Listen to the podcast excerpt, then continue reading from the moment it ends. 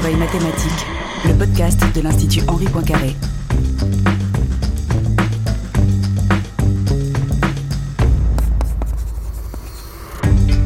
Bonjour à toutes, bonjour à tous, bienvenue à l'oreille mathématique, le nouveau podcast dédié aux mathématiques produit par l'Institut Henri Poincaré.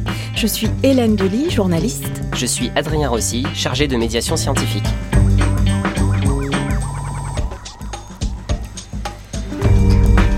Dans l'oreille mathématique, nous allons parler d'enseignement, de vocation, de recherche en mathématiques. Nous allons faire dialoguer des mathématiciennes et des mathématiciens avec des chercheurs d'autres disciplines.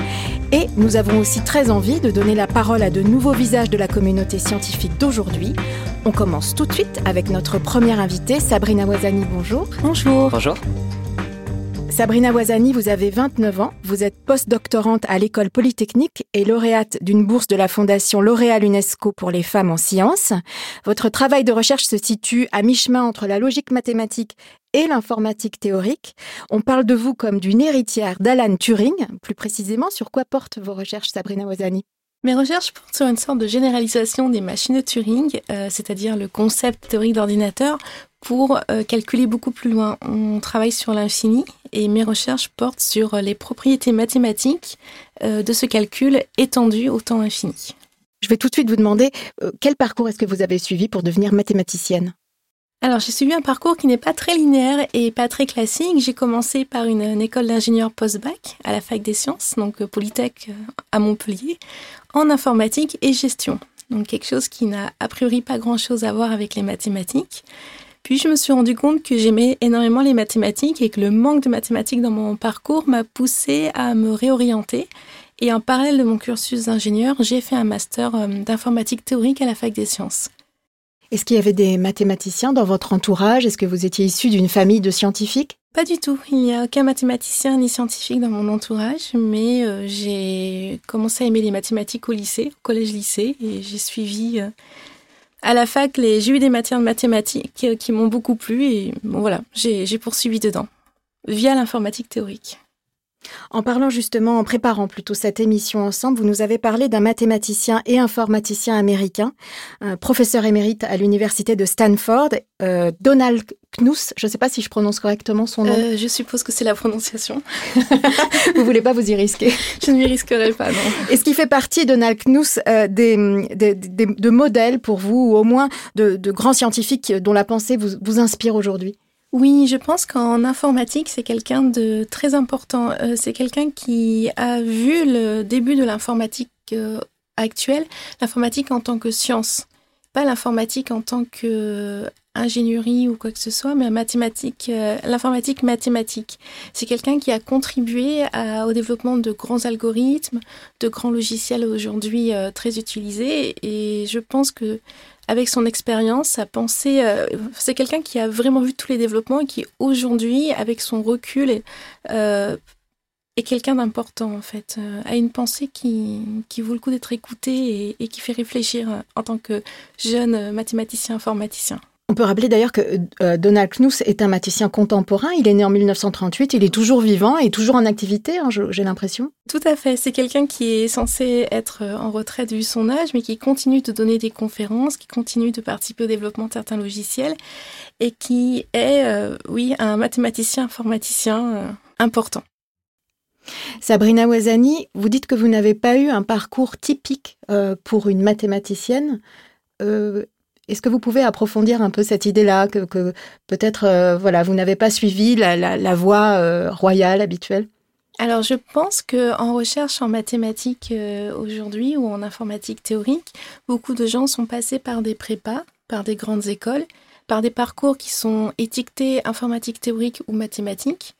Et aucune de ces choses ne, correspond finalement à mon cursus, à part mon master d'informatique théorique qui tient master de maths info qui lui m'a officiellement, on va dire, euh, donné des, bases de mathématiques, mais mes bases, je les ai acquises un peu euh, à travers différentes... Euh, enfin, tout mon cursus a contribué à me forger en tant que mathématicienne aujourd'hui, mais pas de la manière, pas avec les étiquettes classiques qu'on a. Donc le fait d'avoir étudié de la gestion, le fait d'avoir étudié de la programmation, c'est pas des mathématiques, mais j'ai aussi fait des matières de mathématiques à côté. Et finalement, j'ai j'ai fait des choses que les autres mathématiciens n'ont pas fait et j'ai dû apprendre sur euh, un peu sur le tas certaines choses que des mathématiciens ont pu apprendre dans un cursus plus canonique. Lorsqu'on s'est parlé la première fois au téléphone, vous m'avez dit que vous étiez particulièrement sensible à la transmission des mathématiques aujourd'hui et à la sensibilisation des plus jeunes, euh, justement à cette idée qu'on peut venir à faire une carrière mathématique sans pour autant suivre le chemin qu'on croit être euh, celui euh, qu'il faut à tout prix suivre. Exactement, j'ai l'impression qu'aujourd'hui les mathématiques en France sont auréolées d'un certain euh, élitisme, d'un certain, d'une image en fait qui ne correspond pas forcément à ce que sont réellement les mathématiques. Les gens ont toujours l'impression que ça va être difficile, que ça va être euh, euh, déconnecté de la réalité, que ça va être lié à des, études très brillantes, des études d'un certain type, etc. Et finalement, j'ai envie de faire passer le message aux jeunes que s'ils aiment les mathématiques ou l'informatique, qu'ils s'y lancent et qu'il y a plein de façons de s'y lancer et qu'on peut s'y lancer jeune, on peut s'y lancer un peu plus tard, qu'il y a des passerelles et, que ce qui compte finalement c'est plutôt la motivation et l'investissement qu'on est prêt à mettre que le fait de suivre euh, un cursus étiqueté en tant que tel et qu'on a le droit à l'erreur aussi.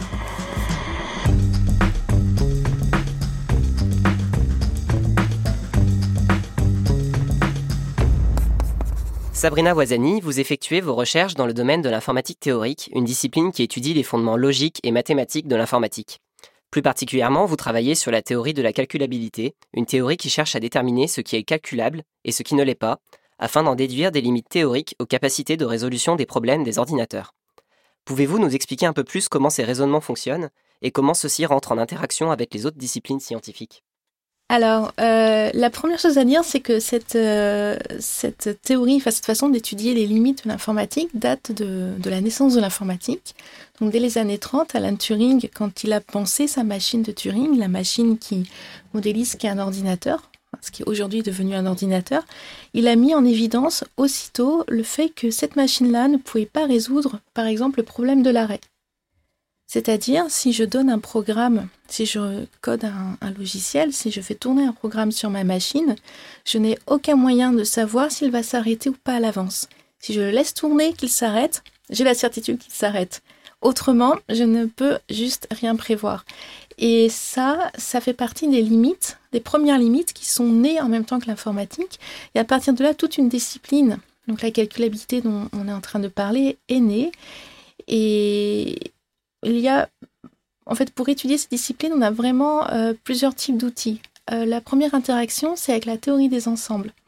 Donc, d'un point de vue mathématique, on peut plus ou moins tout étudier, du moins les fondements de l'informatique et des mathématiques sous forme d'ensembles. Des ensembles de nombres, des ensembles de formules, des ensembles de différentes natures.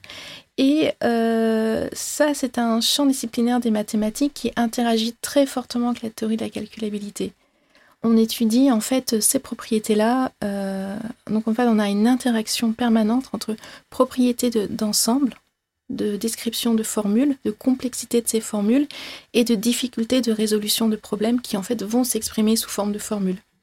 Donc on va avoir ces allers-retours permanents euh, qui font qu'en fait, euh, des fois, certaines personnes pensent que c'est des mathématiques, d'autres de l'informatique, et qu'en fait, la frontière est complètement ambiguë.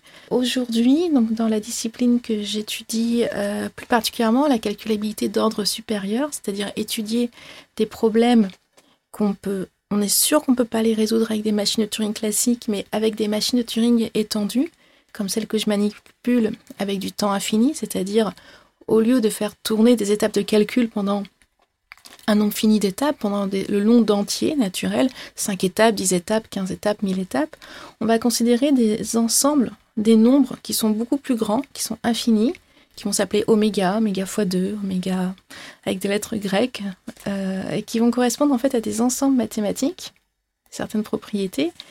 Et là, on va avoir d'autres interactions, donc des interactions toujours avec la théorie des ensembles, naturellement, on va s'apercevoir que les problèmes qu'on va décrire vont pouvoir des interactions avec d'autres champs des mathématiques, comme l'analyse calculable ou l'analyse non standard. Donc on va interagir avec des euh, concepts, euh, va dire, beaucoup plus généraux, par exemple des équations différentielles. On va manipuler des concepts beaucoup plus, plus généraux que si je restais dans le cas fini. la calculabilité à temps infini, donc celle à, laquelle vous vous intéressez plus spécifiquement, et donc qui consiste à enchaîner, donc comme vous le dites, sur des machines de Turing étendues, des, des temps de calcul qui vont au-delà des, des entiers naturels, permet en fait donc de résoudre des problèmes qui seraient irrésolubles avec donc une machine de Turing classique et donc un antinaturel, euh, enfin en se limitant à l'ensemble des antinaturels. Euh, donc c'est là le, raisonnement théorique que vous venez de nous expliquer. Est-ce que vous pouvez nous dire quelles sont les avancées pratiques que ce genre de raisonnement peut permettre d'imaginer pour l'informatique de demain? Alors pour l'informatique de demain, du demain, demain, demain, après-demain même, euh, il y a plusieurs types. Euh, ce qu'on appelle pratique va varier. Euh, d'un point de vue assez court terme, ce que ça va permettre de faire, c'est aider d'autres disciplines à formaliser leurs problèmes. Donc des fois, c'est très difficile d'exprimer un, problème mathématique et parce qu'on a un certain nombre de paramètres, un certain nombre de données, et on s'aperçoit que si on veut les résoudre, on se retrouve face à des grosses difficultés. Et en, particulier quand on sait que ce n'est pas résolu, mais on ne sait pas à quel point ça va être compliqué d'exprimer euh, ce problème. Le fait d'utiliser des machines de Turing à temps infini, par exemple, ou des variations de ce modèle-là, va permettre euh, de rendre la chose plus facile à exprimer. Et du coup, de pouvoir apporter des solutions partielle, parce qu'on n'a toujours pas de solution, c'est pas possible de résoudre ce problème-là, mais de pouvoir au moins comprendre à quel point on ne peut pas le résoudre, où se situe la difficulté, grâce à une meilleure façon de l'exprimer. Donc ça, c'est une forme d'application, je ne sais pas à quel point elle est pratique, mais elle permet déjà à d'autres disciplines de mieux s'exprimer. Quand vous parlez d'autres disciplines, lesquelles par exemple? Alors je pense à l'analyse, euh, à l'analyse typiquement. Euh, aussi, alors là, ça peut être euh, sur du plus long terme, c'est peut-être plus hypothétique, mais on peut aussi penser à tout ce qui est système hybride. Quand on veut décrire comment un avion marche, une fusée marche, etc., on a un certain nombre de paramètres, on a des données continues qui arrivent avec des histoires de pression, de physique, etc. On a aussi des données discrètes que les ordinateurs manipulent. Et en fait, on a un, les ordinateurs ne savent pas manipuler à la fois, enfin, ils peuvent pas manipuler des, réels, ça c'est plus que clair. En fait, on a différents types de données, différents types de, de formalisme en même temps, et peut-être que avoir euh, des machines plus abstraites comme celle-ci vont permettre de mieux euh, formaliser des problèmes qui pourraient euh, s'appliquer à ce type de système. Là, c'est assez hypothétique parce que bien sûr, on, va atteindre du concret, mais tout en parlant de choses très abstraites. On voit dans ce que vous dites une vraie dialectique entre l'abstraction et la pratique, entre l'outil et l'objet. Euh, dans toutes les sciences, des outils ont été créés pour étudier des objets, et c'est ces outils qui deviennent eux-mêmes par la suite des objets d'étude. C'est particulièrement vrai en informatique où l'outil ordinateur devient l'objet de toutes les études et de toutes les avancées technologiques. Pourtant, l'informatique théorique semble s'intéresser à une logique mathématique qui est indépendante de cet outil ordinateur. Est-ce que vraiment vos recherches en informatique théorique sont tant déconnectées des objets informatiques que nous connaissons et que nous utilisons dans notre quotidien? Oui, je dois avouer de manière très franche que euh, nous sommes totalement déconnectés du, smartphone, de, de, l'iPad, de la tablette, de, tous les objets informatiques qu'on va manipuler au quotidien. Euh, d'un point de vue pratique, d'un point de vue conceptuel, en fait, on en est très proche. On est, euh, en fait, il y a toujours cet aller-retour entre l'abstraction et la pratique. En informatique théorique, on peut avoir l'impression qu'on est purement abstrait. Et c'est vrai qu'on est déconnecté. Mais finalement, ce qui va nous intéresser, ça va être la manière de penser derrière, au-delà de l'outil, puisque finalement, l'informatique est un outil euh, quotidien, un objet d'étude. Mais ce qu'on va aussi avoir, c'est que les mathématiques, pour nous, vont être un outil pour rapatrier sur euh, l'informatique l'objet d'étude qui redevient un outil. Donc on a une sorte de boucle euh, où la frontière entre chaque, chaque élément n'est pas très claire. Et dans ma recherche de manière très pragmatique au quotidien, ça va être le, les raisonnements qui vont m'intéresser. Et finalement, tous les raisonnements que je vais mettre en place, les algorithmes, même s'ils ne peuvent pas tourner sur une machine puisqu'ils considèrent des temps infinis, etc., vont être très proches de l'état d'esprit d'un informaticien. Et c'est ça qui fait le lien en fait finalement avec l'objet qu'on va manipuler au quotidien, qui va avoir des algorithmes qui vont avoir été conçus dans le même état d'esprit derrière.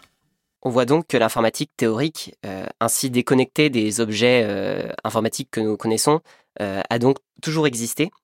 la notion d'algorithme est elle-même vieille de plusieurs millénaires et a pendant longtemps été pensée indépendamment du concept de machine. Ce n'est qu'au XXe siècle, avec Alan Turing notamment, que naît la, conjonction entre l'algorithme et la machine, faisant ainsi émerger toute l'informatique actuelle telle que nous la connaissons. comment est-ce possible que la théorie précède autant la pratique? Et pourrait-on en déduire que les avancées de l'informatique théorique actuelle sont vraiment ont des siècles d'avance sur le développement technologique? Oui, c'est vrai. Et tout ça vient du fait que finalement, pourquoi avons-nous développé des algorithmes Les algorithmes, c'est un peu comme les recettes de cuisine. C'est décrire un procédé. C'est en fait, c'est décrire une façon de penser. C'est pour ça que je parlais aussi de façon de penser. Finalement, c'est très humain de vouloir essayer de comprendre comment on réfléchit. On se pose beaucoup de questions euh, depuis, je pense, l'aube de l'humanité. Et il y a des, toutes des, branches entières des mathématiques et de l'informatique qui s'intéressent par exemple à la description des langages. Et si on prend le sanskrit, notamment, je fais une parenthèse sur ça, c'est un langage très logique, dont la grammaire correspond quasiment à des règles d'ordinateur, d'algorithme. Et finalement, euh, c'est très humain de vouloir modéliser un peu le cerveau. Et c'est ce que Turing a fait avec sa machine. Il s'est dit comment un mathématicien réfléchit? Un mathématicien, si je lui donne un problème à résoudre, a priori, si je lui donne suffisamment de stylos, de temps et de papier, il va pouvoir résoudre mon problème. Ou pas. Parce que le problème n'est pas résolu. Mais finalement, cette machine ne fait que ce qu'un informaticien ou un mathématicien pourrait faire mais on n'a pas eu besoin de la machine pour commencer à vouloir décrire la manière dont on réfléchit et décrire des algorithmes pour compter, pour euh, construire des choses, etc. Et je pense que c'est ça qui fait euh, la force de l'informatique euh, théorique aujourd'hui et des mathématiques, des fondements des mathématiques, c'est que ce ne sont pas seulement une science intéressante en soi, mais il y a un aspect philosophique et humaniste, j'ai envie de dire, derrière. Alors, Qu'est-ce que disent les mathématiciens sur la beauté des mathématiques? Voilà quelques citations. La première de Gauss, mathématicien euh, de fin XVIIIe siècle, début XIXe, qui dit que les charmes enchanteurs de cette sublime science ne se décèlent dans toute leur beauté qu'à ceux qui ont le courage de l'approfondir. Poincaré parle de la science, euh, y compris des mathématiques, dit que la science n'étudie pas la nature parce que cela est utile, il l'étudie parce qu'il y prend plaisir, et il y prend plaisir parce qu'elle est belle. Si la nature n'était pas belle, elle ne vaudrait pas la peine d'être connue. Je ne parle pas ici, bien sûr, de cette beauté qui frappe l'essence, de la beauté des qualités et des apparences qui n'a rien à faire avec la science. Je veux parler de cette beauté plus intime qui vient de l'ordre harmonieux des parties et qu'une intelligence pure peut saisir. Il y a aussi des phrases de Bachelard. Alors la première que je ne comprends pas très bien, je vous avoue, la science et l'esthétique de l'intelligence. La deuxième que je trouve très, très jolie, le jugement esthétique porté sur des beautés d'idées scientifiques est un élément important de convergence des travailleurs de la preuve.